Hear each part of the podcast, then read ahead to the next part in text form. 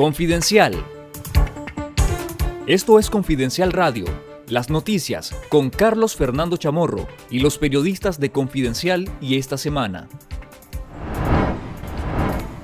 El régimen de Daniel Ortega desperdició una salida a la crisis de Nicaragua al imponer magistrados del Consejo Supremo Electoral y reformas a su medida, condenan opositores nicaragüenses.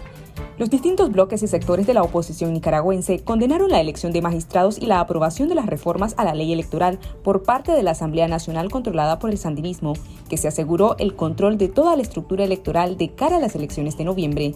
La Alianza Ciudadana aseguró que con estas reformas y magistrados el régimen demuestra su temor al voto ciudadano, la coalición nacional también anunció que tomará medidas sobre el diputado de Yatama y miembro de la coalición Brooklyn Rivera, quien votó a favor del sancionado Lumberto Campbell, reelegido como magistrado electoral. El Centro Nicaragüense de Derechos Humanos criticó que las reformas cierran los esfuerzos para restablecer la democracia en Nicaragua, atropella los derechos constitucionales y consolida las estructuras para continuar la carrera de fraudes electorales que ha caracterizado al régimen Ortega Murillo.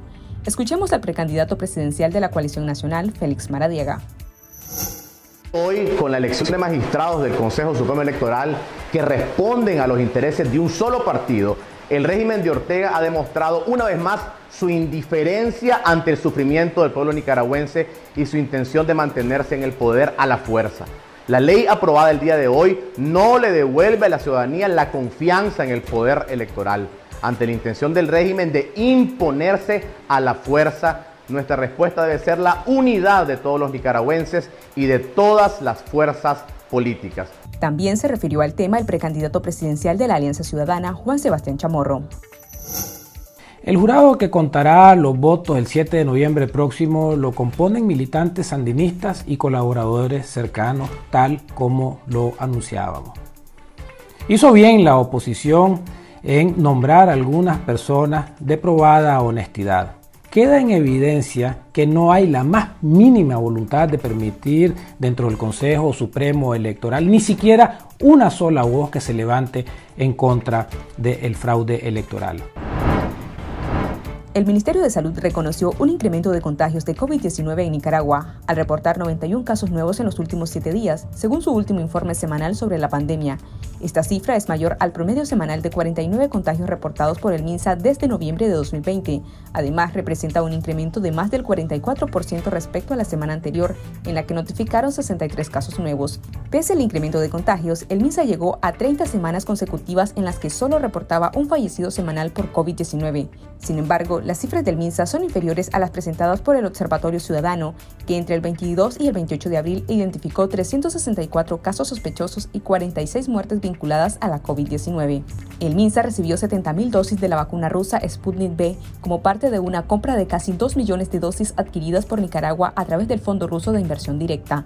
El gobierno habría pagado 19 millones de dólares por estas vacunas, que según el sitio web del fabricante, tiene un costo unitario de 10 dólares. En nuestro sitio web confidencial.com.ni le invitamos a leer el reportaje Pacientes con síntomas de la COVID-19, ¿me contagié o no?, en el que se describe la negativa del Ministerio de Salud a realizar pruebas a pacientes con síntomas relacionadas al coronavirus.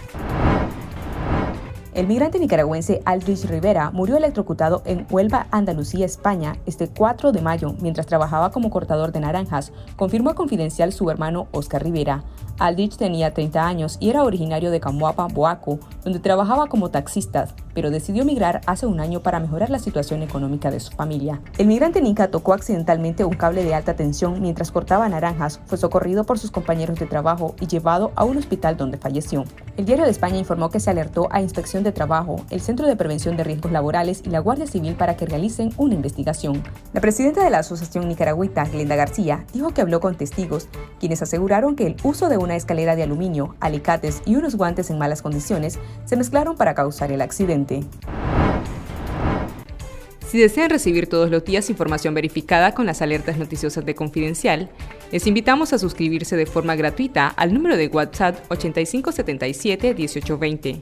Lo único que tiene que hacer es guardar el número 8577-1820 entre sus contactos y enviar la palabra suscribirme. Esto fue Confidencial Radio, de lunes a viernes a las 12.30 del mediodía y los jueves una edición especial a las 11 de la mañana. Escuche nuestros podcasts en Spotify y visítenos en confidencial.com.ni con el mejor periodismo investigativo.